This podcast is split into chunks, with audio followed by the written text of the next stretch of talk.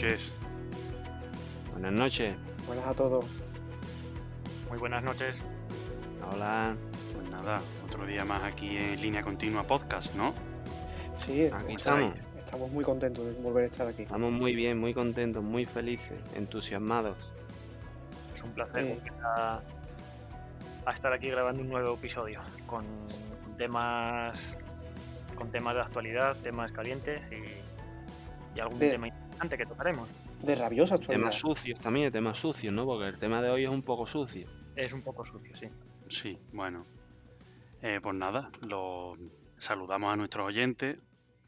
Que Los saludamos con entusiasmo los también. saludamos a, a todos. Eh, que bueno, todas. yo quería, y todas por supuesto, y todes. Eh, yo, bueno, yo quería comentar sobre lo, hay mucho, muchas personas que no, nos escuchan cuando van conduciendo, cuando hacen sus viajes o sus desplazamientos cotidianos nos escuchan. Y nada, pues quería decirle que, que tengan cuidado en la carretera, que no corran mucho, sobre todo porque este programa tan interesante que van, que van a disfrutar, si van muy rápido con el ruido de- del coche, a lo mejor pues pierden ciertos matices. Y sobre todo para que no les pase nada, porque si les pasa algo mientras nos escuchan, pues no nos cuentan la visita, no nos cuentan el, el oyente completo. ¿vale? Entonces tengan Eh, cuidadito, por favor. Javi, Y está... si, be- y si beben, pues que no cojan el coche si ahí están bebidos. claro, Y que no. Pero si beben nos pueden oír. Hombre, nos pueden oír, claro. Sí. Pero Javi, entonces estás diciendo, le estás diciendo de una forma indirectamente a nuestros oyentes que no revolucionen sus motores para escucharnos. Que no revolucionen. Bueno, tampoco a lo mejor le está- ¿eh? A lo mejor le está diciendo que se compren un, un eléctrico Claro, y es así que- con eso nos escucharán mejor. claro, yo estoy viendo un mensaje subliminal ahí. No poniendo en mi boca una serie de, de hipótesis y, y demás que yo no, no sé, no sé. No sé Bueno. por dónde queréis ir. Yo el consejo que le doy a nuestros oyentes que tengan un coche con motor tricilíndrico es que si escuchan el podcast en el coche, que paren el coche, porque va a ser lo mejor al final. Pero yo creo que no tenemos ese tipo de oyentes, ¿no? Yo creo que no. No, Ni- aquí no ni queremos con a nadie tampoco, ¿no? Ni queremos, ¿no? No. De hecho, si nos estás escuchando y tienes un tricilíndrico, por favor, eh, salte Cierra. Eso es. Cierra porque, pu- porque puedes irte calentito a la cama. Sí, sí, sí. Y, y bueno, chicos, hay que ir anunciando que vamos a tener un programa de especial de Navidad para que todo, para que nuestros oyentes estén atentos. Eh, Sí, Sí, eh, así es. Están ansiosos esperando ese programa. los Va a haber muchas Eh, novedades, muchas cosas interesantes. Y bueno. mm, O no, a lo mejor luego al final traemos cuatro o- porquerías. pero no, de pero no podemos desvelar la- las cuatro porquerías que sean. o sea, Hombre, claro. pero a verla va a verla. Algo habrá. Pues nada, tío. Va, entramos en faena, ¿no? Venga, Gimme, eh, gimme, Entra en gimme faena, ¿eh? noticias. ¿Quién tenía una noticia? yo tengo una noticia. Venga. Un tema que, Que te que- quema. que está quemando, sí, ahora mismo. El tema del refrigerante. Del refrigerante en los BAG, G13, G12 Evo, G12 Plus, G12 Plus Plus. Seguro que habéis oído hablar del tema. Pues resulta que, bueno, eh, Volkswagen en una serie de motorizaciones empezó con, bueno, yo creo que son con todas las que tienen partes de, aluminio, ¿no? Entre el 2012, 13 hasta 2018 o algo así, recomendaba un refrigerante que era el G13, que bueno, que era bajo en silicatos, bajo en silicatos, que esas partículas de silicatos pues se llevaba muy mal con, el, con esas partes de aluminio y pues oye, pues mm, aparecían sedimentos, mm, ciertas partes se, deterioraban, como por ejemplo la bomba del agua, etcétera, etcétera.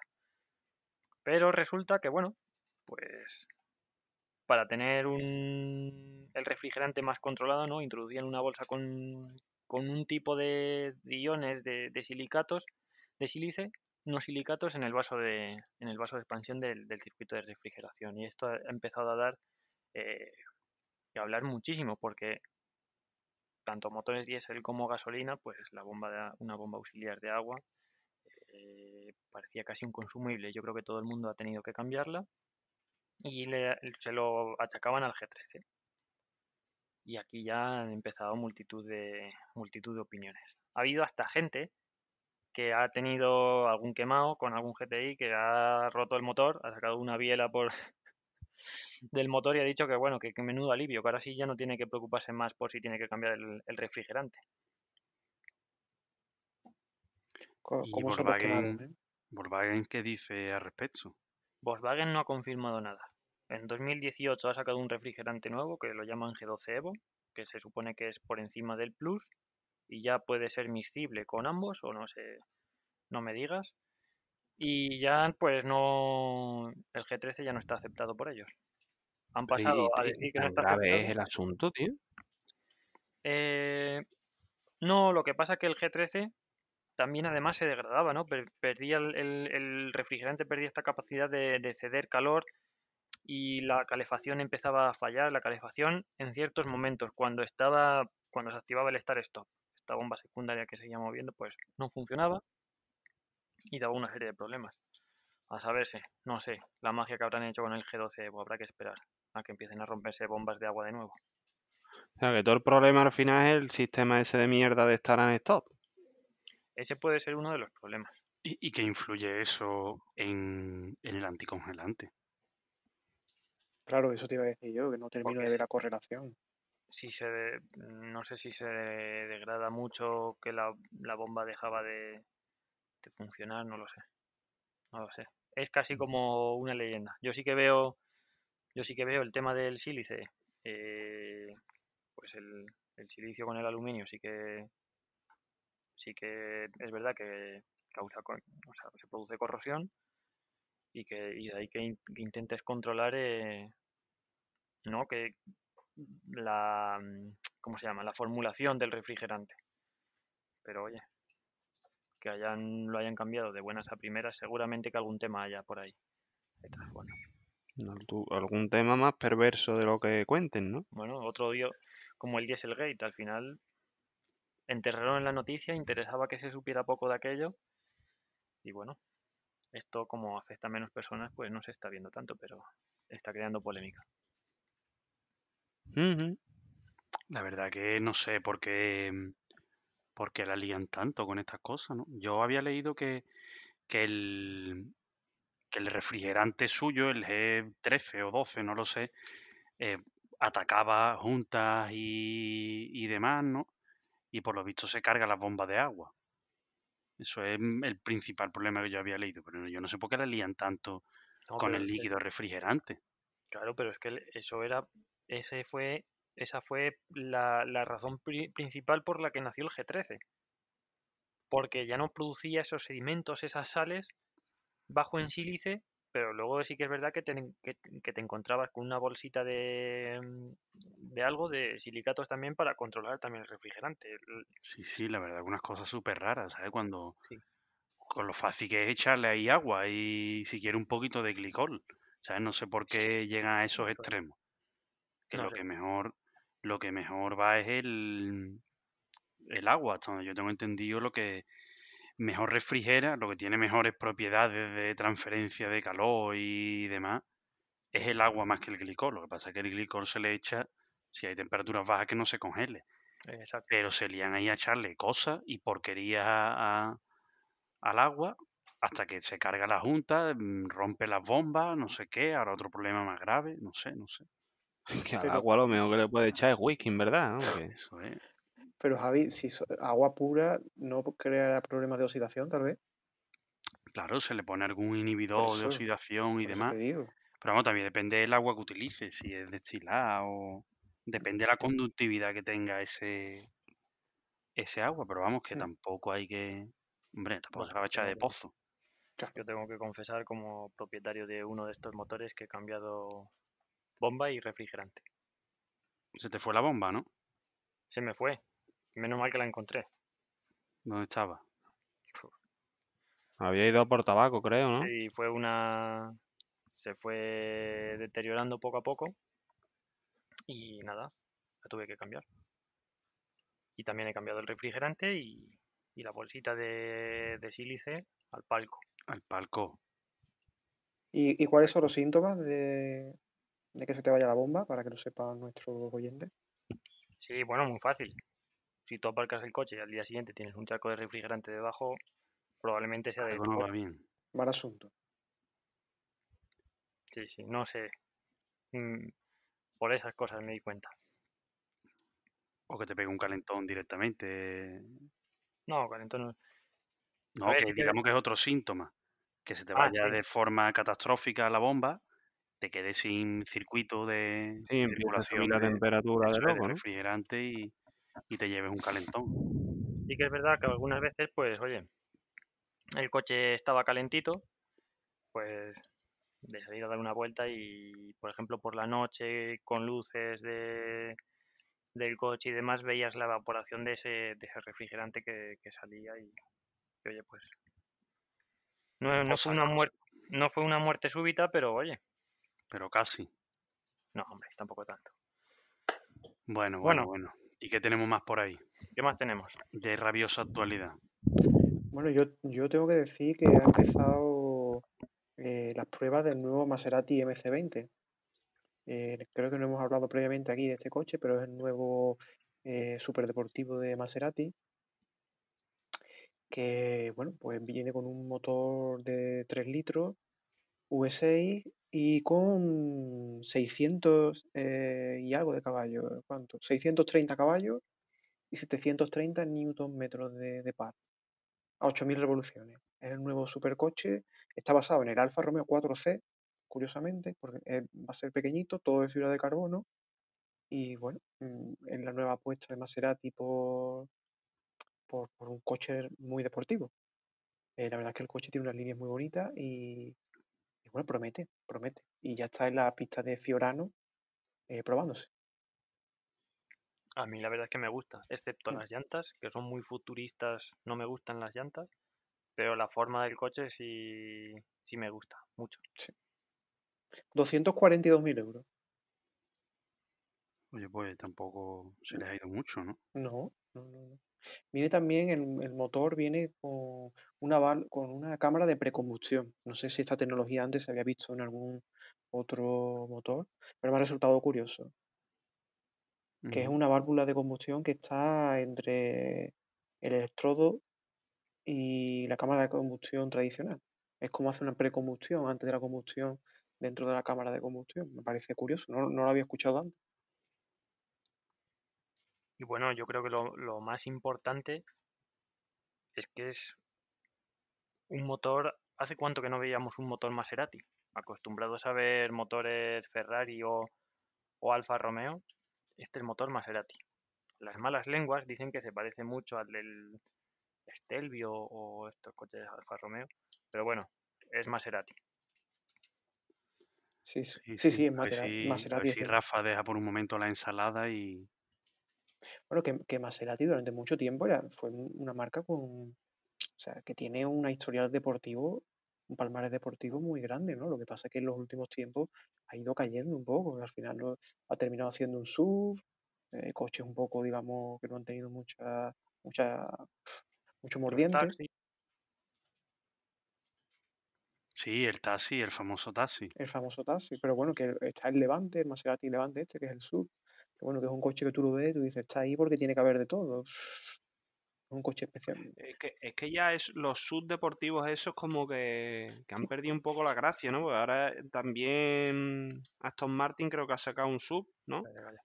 No, no saques el tema de los subdeportivos porque tenemos Cupra Formentor hasta en la sopa, ¿eh? Madre No, es que, es que al final yo creo que el que lo petó fue el Cayenne.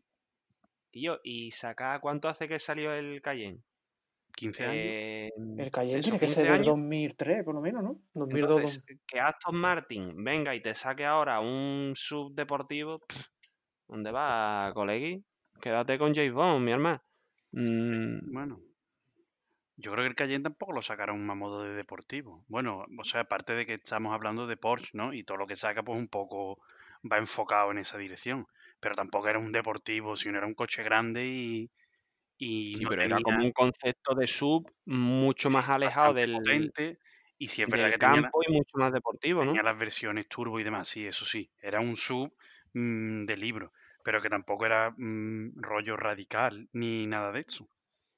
No, no, bueno, un poco lo que me refiero que claro, que mm, al hilo de lo de Maserati, claro, el Maserati este Levante o como se llame, que es un sub, que tal, que mm, sí, oye, pues imagino que se aporta poco. Que ahora saquen el deportivo, pues sí que puede ser más interesante. Además que estamos como en la era en la que ya no molan los deportivos, ¿no? O nadie hace deportivos, pues oye, eso sí que puede ser diferenciador. ¿no? Sí. Y hablando de- del Cayenne, eh, hace la semana pasada se salió de, de las instalaciones de Porsche el Cayenne número un millón. O sea, se han vendido un millón de Cayenne a lo largo del mundo. Se dice y se rumorea que gracias a la- al éxito del Cayenne, eh, Porsche ha podido seguir fabricando el 911 y otros deportivos. Interesante. Sí, sí, a ver, como éxito, un exitazo, ¿sabes? Pues yo creía que Contre nos iba a hablar sobre. Me ha sorprendido que hable sobre Maserati. Creía que nos iba a hablar sobre el Honda Civic, el Honda Civic Type R. IPR. No, Bueno, Type puede- R, para Type los bilingües como tú. Ah, vale. Type R. Type R. Eh, mm, ¿por qué? ¿Qué novedades hay? No, me Bueno, en la nueva gama presenta, siempre ha habido un Type R Mm. y ahora presenta, en la gama 2020, presenta el mismo, el mismo Type R eh, Sí. en tres versiones. O sea, el mismo motor no son tres versiones en cuanto a potencia, son más bien en cuanto a estética. Sí, Digamos, la versión normal, una, ya, es una que se llama Sportline, que tiene un aspecto más discreto, ¿sabes? Porque supongo que la habrán buscado así porque a lo mejor hay gente que le echa para atrás a lo mejor el aspecto tan agresivo que tiene ese coche. Que por cierto decían que era el, el compacto deportivo que más dinero tenía en, en ingeniería en cuanto a desarrollo aerodinámico. eh, Sí, puede sí, ser, tiene- puede se, ve muy, se ve muy trabajado. puede ser. Y, y bueno, en las tres versiones tiene el mismo motor. Sabes que esto es lo curioso, ¿no? Normalmente siempre escalan eh, los modelos en cuanto a potencia. Y en este caso tienen los mismos caballos, eh, las mismas mejoras estéticas y demás. Y ya empieza a cambiar un poco la llanta. Y la, la tercera versión, que no la he comentado antes, más radical. Te interesará a ti porque es una mm, edición limitada, solo 100 unidades. Ah, ya empezamos a hablar el, mi- el mismo idioma, Javi. Eso es. Y creo que tiene, mm, es más radical porque creo que no tiene aire acondicionado y algún tipo de, de aligeramiento de peso también de ese estilo. Se llamará Type RR, digo yo, ¿no? Como doble R o algo así, ¿no? Type R Limited Edition. R Nos han- nos quebrado suena. mucho, Qué bien suena eso. Es nos han música, quebrado mucho los sesos ¿eh? es música para No, mis a ver, el- los ingenieros buenos de Honda, pues oye, saben mucho de aerodinámica, pero de... de en cuanto marketing poco. Claro, Hombre, no son nombristas, ¿no? claro, ¿Cómo claro, igual... igual Nombristas, ¿no? El que pone nombre será un nombrista, digo yo. Pues sí, sí, sí. Bueno, eh, eh, Igual que el que pone carteles es un cartelista, ¿no? Yo te voy a confesar que a mí eh, siempre me Cartelista. gustado, a mí siempre me han gustado los Type R y bueno, el último la verdad es que tiene, tiene unas cifras bastante buenas. De hecho, ha ido marcando tiempos récord tras, tras tiempos récord en distintos, en distintos circuitos. El coche, vamos, es un, es un cohete. Es un motor 2 litros turbo con 300 caballos. ¿Os Y acordáis de 320. aquel, 320, Fácil te ¿no? lo dejo, sí. Mm. os acordáis de aquel de aquel Honda Civic con motor atmosférico que subía de vueltas? Hasta las 9000. Parecía un demonio.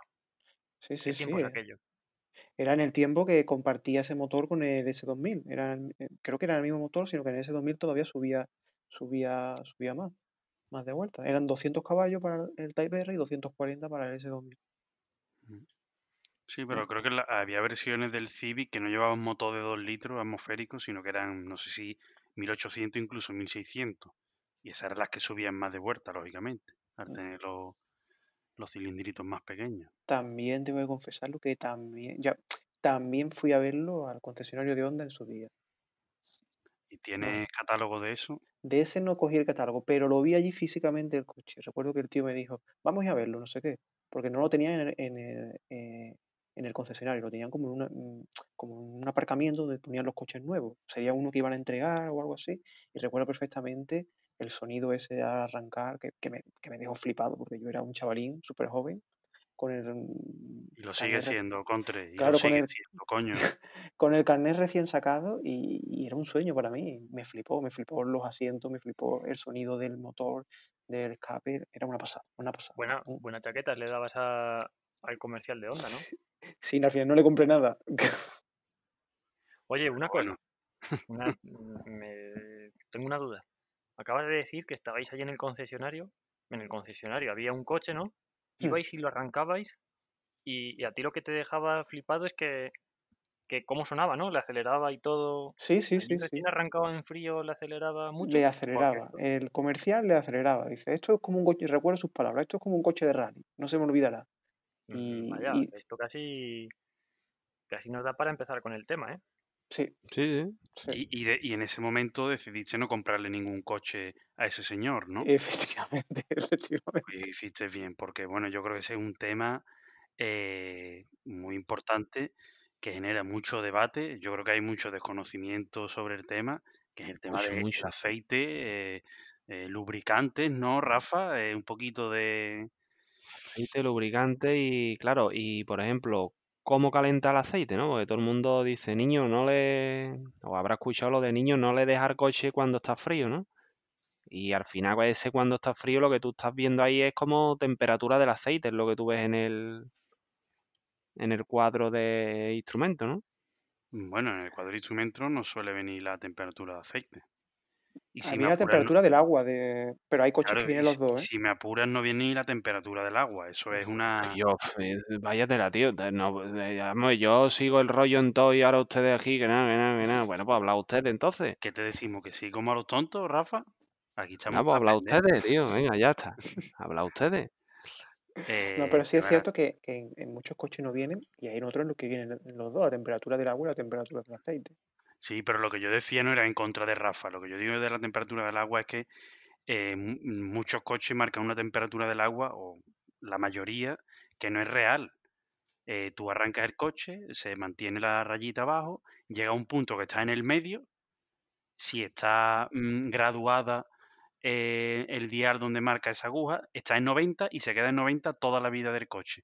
Y esa temperatura es falsa, ¿sabes? Porque la temperatura del agua sube y baja si tú te paras, si eh, aceleras más, menos, subes una cuesta. Claro, Pues, por ejemplo, eh, te marcan a 90, tú piensas que el coche va muy bien porque no se calienta y, y tienes una mecánica que es una joya, pero esa temperatura que te están poniendo ahí es de mentira. Porque si no, por ejemplo, no saltaría el electroventilador cuando te paras en un atasco. Si no, no escucharías el electroventilador, que Correcto. salta cuando está a ciento y pico grados. Pero bueno, ese es un tema ya un poco aparte. eso No, para otro, aparte no, está totalmente relacionado. De- los coches son mentiras. Es la conclusión, ¿no? Los coches son mentiras. Lo mismo que te engañan con el consumo, Sí, te sí, engañan con las temperaturas. es marketing en, el, en la instrumentación de tu coche.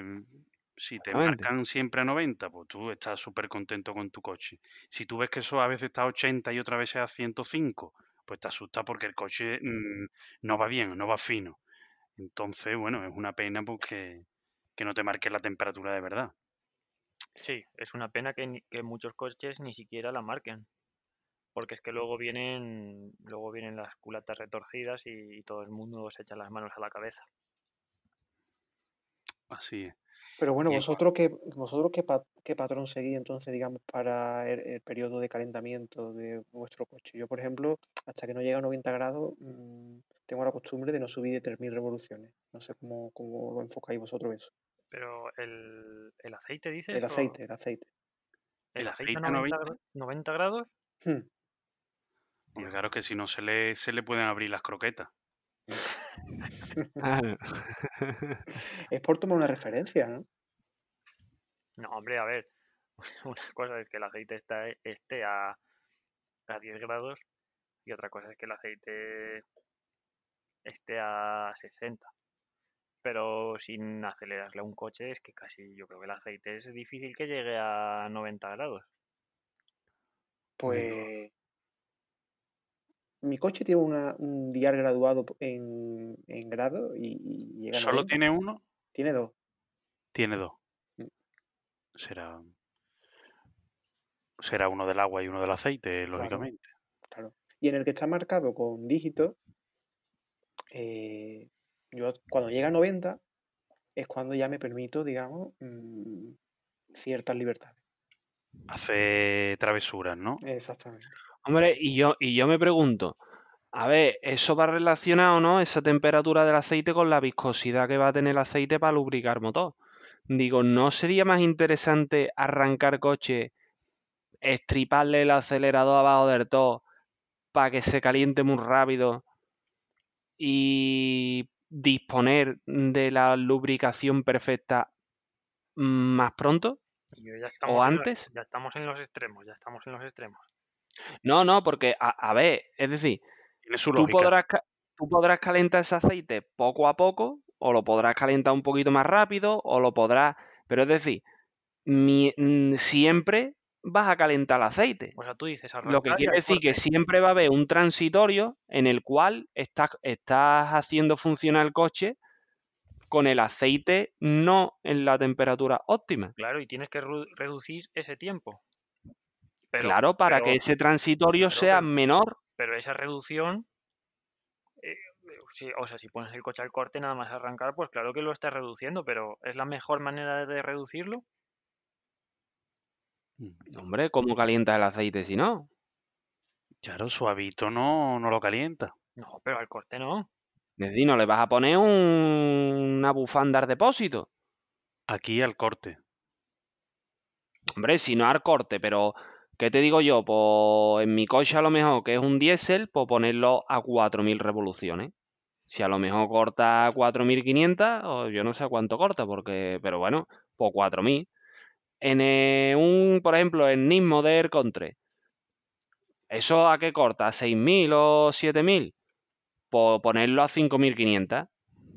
Tú te estás ahí 5 minutos ¡buuu! con el coche a 5.500 vueltas, aparcado en el garaje. Eso me está Y dando cuando- estómago, ¿eh? Cuando sales, sales ya con el coche perfecto, óptimo. ¿Me entiendes? Pero con los neumáticos fríos. Con los neumáticos fríos. Yo El creo, que de la transmisión frío, todo Claro, frío. yo creo que lo mejor es hacer unos donuts. Hombre, a ver, para los neumáticos, por ejemplo, están los calentadores de neumáticos, que eso sí que es fácil. Tú, tú le pones los calentadores y, mi- y esos cinco minutos que tienes el pie a fondo, estás calentando neumáticos. Entonces, cuando sale, De modo doméstico, Neumático. pues, puede ser unos calentadores que te haya hecho tu abuela de ganchillo. Claro. Voy a, voy a buscar en Ama- voy a buscar en Amazon calentadores para neumáticos. Venga, que sí, hombre, ahora nos cuentas, Contre. Yo oye, en problema- competición se hace, ¿no? Yo Sí, creo sí, que- O sea, que existe, existe el cacharro. Lo que no problema- existe, que yo sepa, es calentadores de, mm, de aceite. Pues sí, yo creo que sí que los hay en, en máquinas, yo creo que de nieve y agrícola y, y demás, hay eh, calentadores de aceite o de agua, que al fin y al cabo es como si tuviese Una, una una freidora. resistencia, Ahí va, una, re- una resistencia y lo calienta.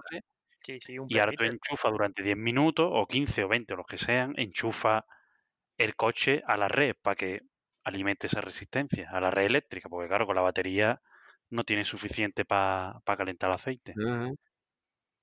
Hombre, es que eso en verdad lo suyo, porque si te pones a pensarlo, dices tú, mira, yo voy a coger coche, eh, pues venga, mientras que cojo la llave, la cartera, no sé qué, pues cinco minutitos antes, cojo el coche, le pongo eh, la resistencia esa, en plan freidora, como tú dices, para que se vaya calentando el aceite, le conecto los calentadores de neumáticos, le conecto las cuatro cosas, y a los cinco minutos me monto en el coche y salgo con el coche óptimo.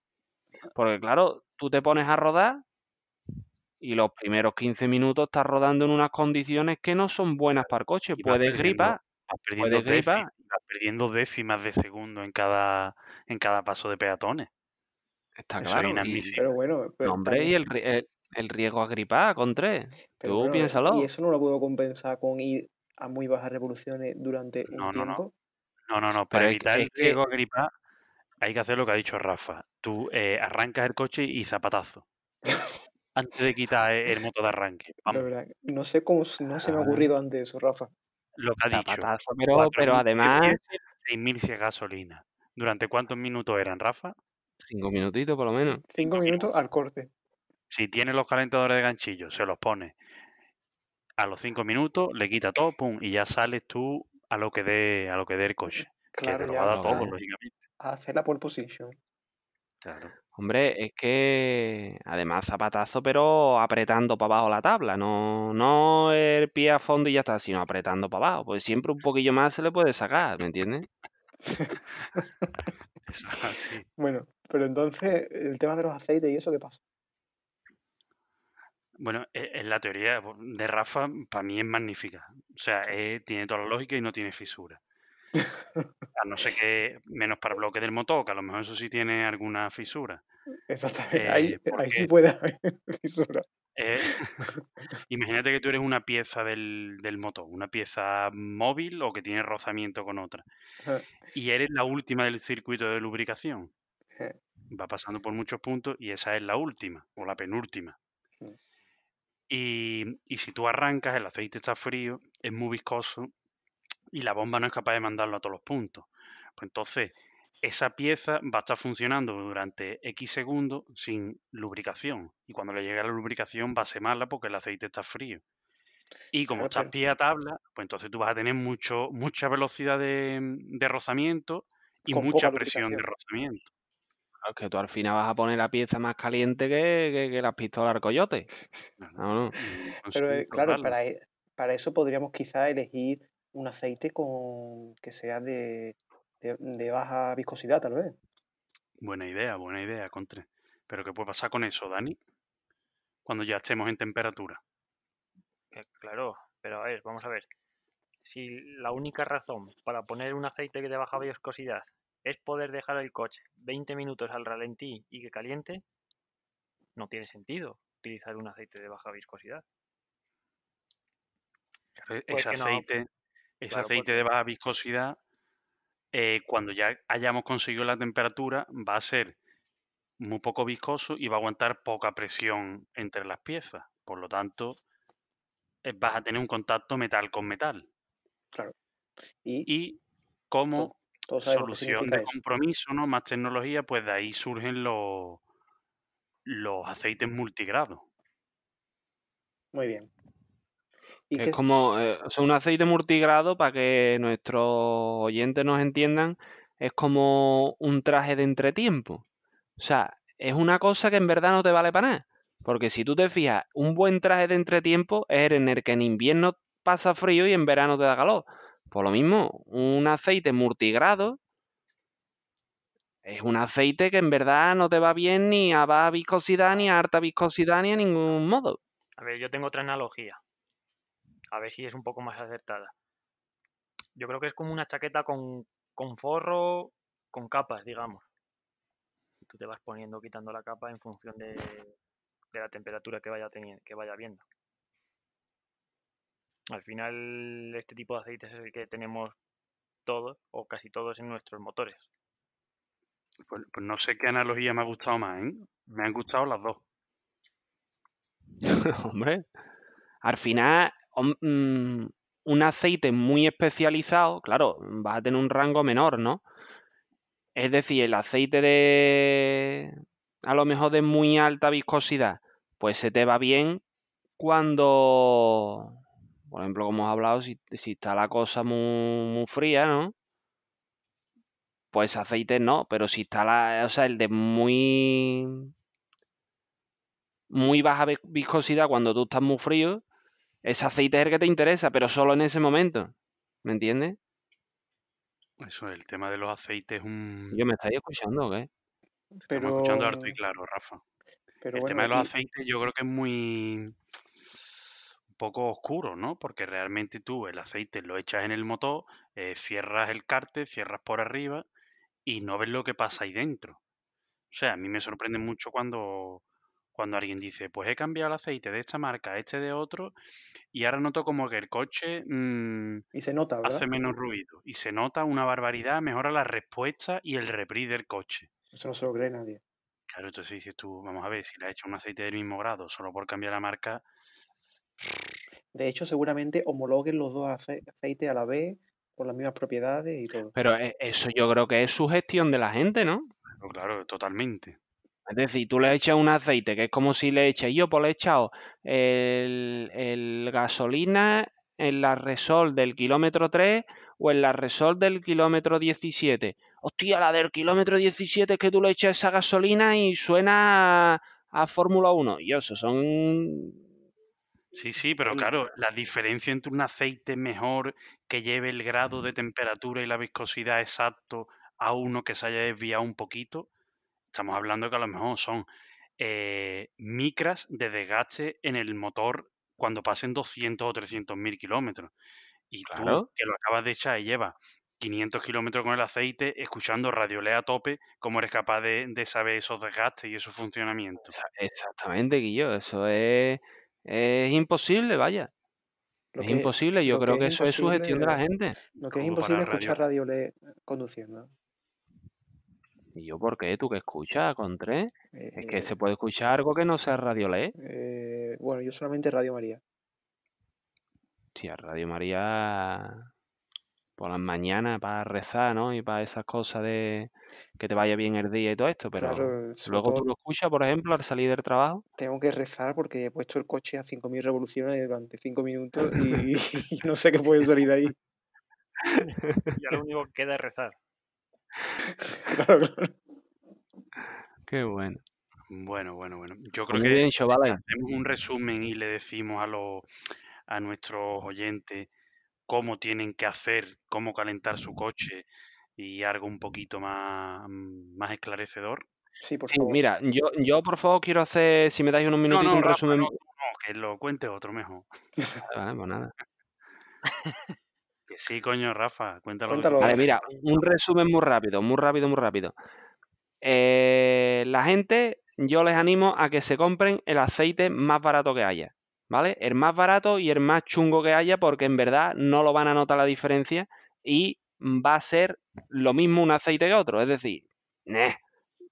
el más barato. Estoy tomando y que nota, cojan- Rafa, estoy tomando nota, ¿vale? Le echen ese aceite barato y lo que hemos explicado antes, que en cuanto arranquen el coche, pie a fondo 3 o 4 minutos y cuando salgan, salen con el aceite en óptimas condiciones, con una temperatura, ese barato, una temperatura perfecta.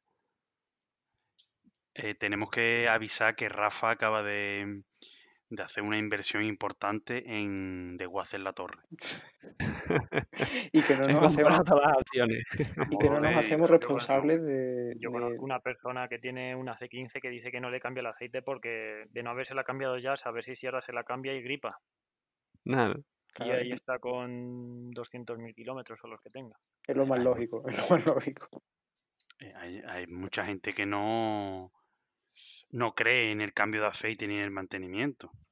Bueno, y, y cada cuánto cambiáis vosotros el aceite, porque dependiendo también, eh, hay aceite de hasta 30.000 kilómetros.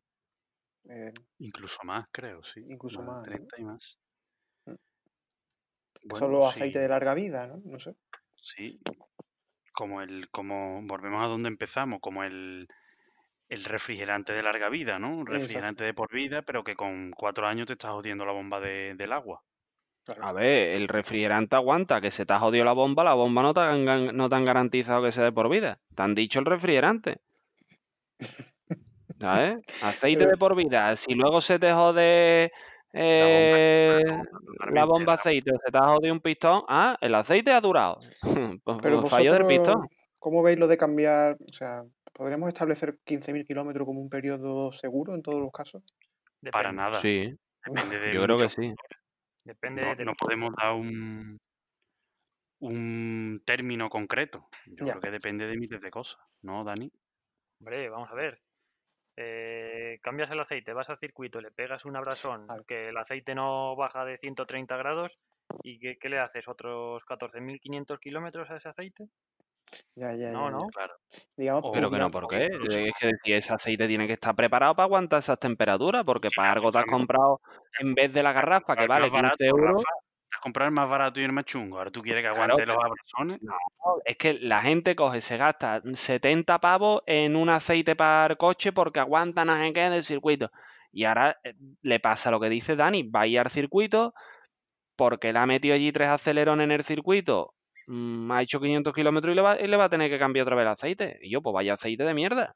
¿Entiendes? No, no? el aceite se degrada, Rafa. Hombre, a ver, Y- depende, depende del uso que le des.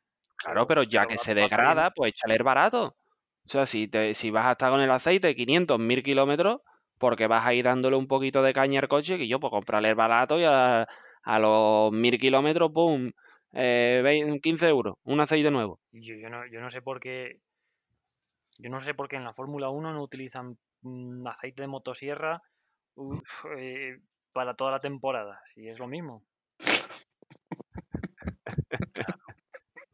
Pero bueno, eh, Dani, si nos centramos, digamos, en conductores normales que no entran en circuitos y que lo usan, digamos, el coche para ir a trabajar y hacer la compra los fines de semana. Un segundo, ¿estás insinuando que los conductores normales no van a circuito?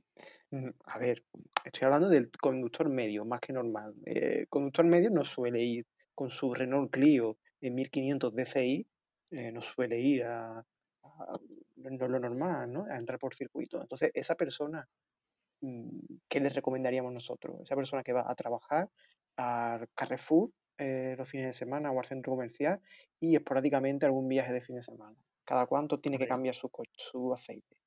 Yo les recomendaría, sobre todo en el Carrefour, que tuviera cuidado al abrir las puertas.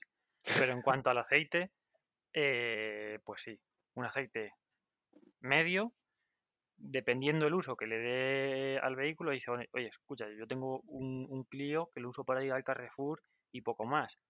Pero luego en verano le pongo el remolque, monto las dos motos y me voy por ahí por un puerto cuando hay 35 grados centígrados y le, y le achucho al Clio de los cojones, claro. Y dices, pues hombre, pues entonces igual estás recortando kilómetros a los 30.000 que te dicen teóricos del aceite, ¿sabes? Hmm. Vale, entonces, hombre, un término medio. Y, Claro, a eso me refería, el término medio, ¿dónde podemos No, situarnos? 15, y no 20 hay que- mil, ¿no? y no hay que ser cutre. Si a Hmm. los 25 te pide cambio de aceite, eh, si te pide rellenar a los 25.000 kilómetros, hombre, por favor, hay que ser un poco, Ya está amortizado. si no, no rellenéis. A no ser que tengáis aceite del de Rafa, entonces echad. No, hombre, yo creo que, mm, que por ejemplo, 15.000 kilómetros, eh, como bien habláis, para un término medio está bien, ¿no? Es lo que más o menos se aconseja. Yo lo que, por ejemplo, antes, y yo es que antes, en un uso normal del coche de voy al trabajo, vuelvo para allá y para acá, que yo antes de 15.000 kilómetros también, si es que el coche no, mu- muchos días bajar trabajo y viene y tal, y el coche no, no ha pasado de 80, ¿sabes? No has entrado ni, ni- Porque, entra en calor porque, como bien dice Javi, la aguja está averiada y te marca lo que le parece. Pero que ese, que ese coche, ¿sabes? ¿Y por qué no? ¿Y por qué no más de 15? O sea, tú no le- Sí, tú sí, no- es no decir, a lo mejor entre al 15 coche. y 20, a lo mejor, no, no es un rango. Sí, 20 está bien. Pero bueno, en, en esos casos también desgastas el, el aceite, Rafa. Si tú haces recorridos muy cortos, si tú los 15.000 kilómetros lo haces de 3 en 3, que el aceite ni siquiera calienta, eh, pues también Claro. sufre. Hay condensaciones dentro del motor que te, mm, Sí, te y ponen partículas y lo ensucian mucho Eso es. y por eso decíamos que era un tema sucio, ¿no? Pues mm, alimenta mucho. como, como tiempo y uso en general. Tú tienes, y por ejemplo, un motor diésel, una cilindrada media, 1500, 1600. Tú solo lo utilizas, tienes una primera vivienda y una segunda vivienda a 300 kilómetros. Arrancas en la primera vivienda, a los 5 minutos el coche está caliente y haces los 300 kilómetros por autovía. Paras en la segunda vivienda y al final del fin de semana haces lo mismo. ¿Por qué no vas a aguantar 30.000 kilómetros con ese aceite? Si ese aceite ha estado en una temperatura nominal de funcionamiento, no ha sufrido para nada, no la has exigido para nada, pues sí, Sí, claro, sí. en esos casos, por supuesto que puede hacer 30.000 kilómetros ese aceite. Sí, sí, está claro. Es que es como cuando te dicen 15.000 kilómetros o al año. Y yo, si es lo que tú dices, si para ir a la playa tres veces, pues a lo mejor ha pasado un año, ¿no? Que también te dicen lo del temporal, ¿no?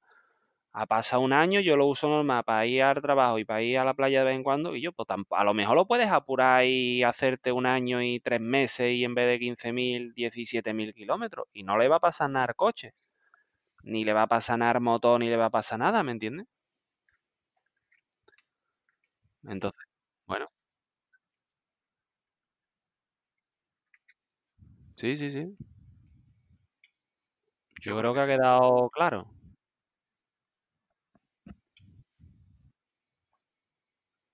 Eh, Yo lo he bueno, dicho ya, creo. las de Rafa han quedado claras y tienen O sea, poco no, vol- no- no volverse loco con gastándose el oro y el moro en aceites hiperpro, que pico más o menos van a funcionar como los otros. Y tampoco volverse loco cambiándolo el aceite cada tres días, que tampoco es necesario. Término medio. Término medio es lo que te diga el fabricante. Bueno, entre comillas. Pues nada, Muy bien. ha sido un placer. Abríguense y abriguen a vuestras máquinas.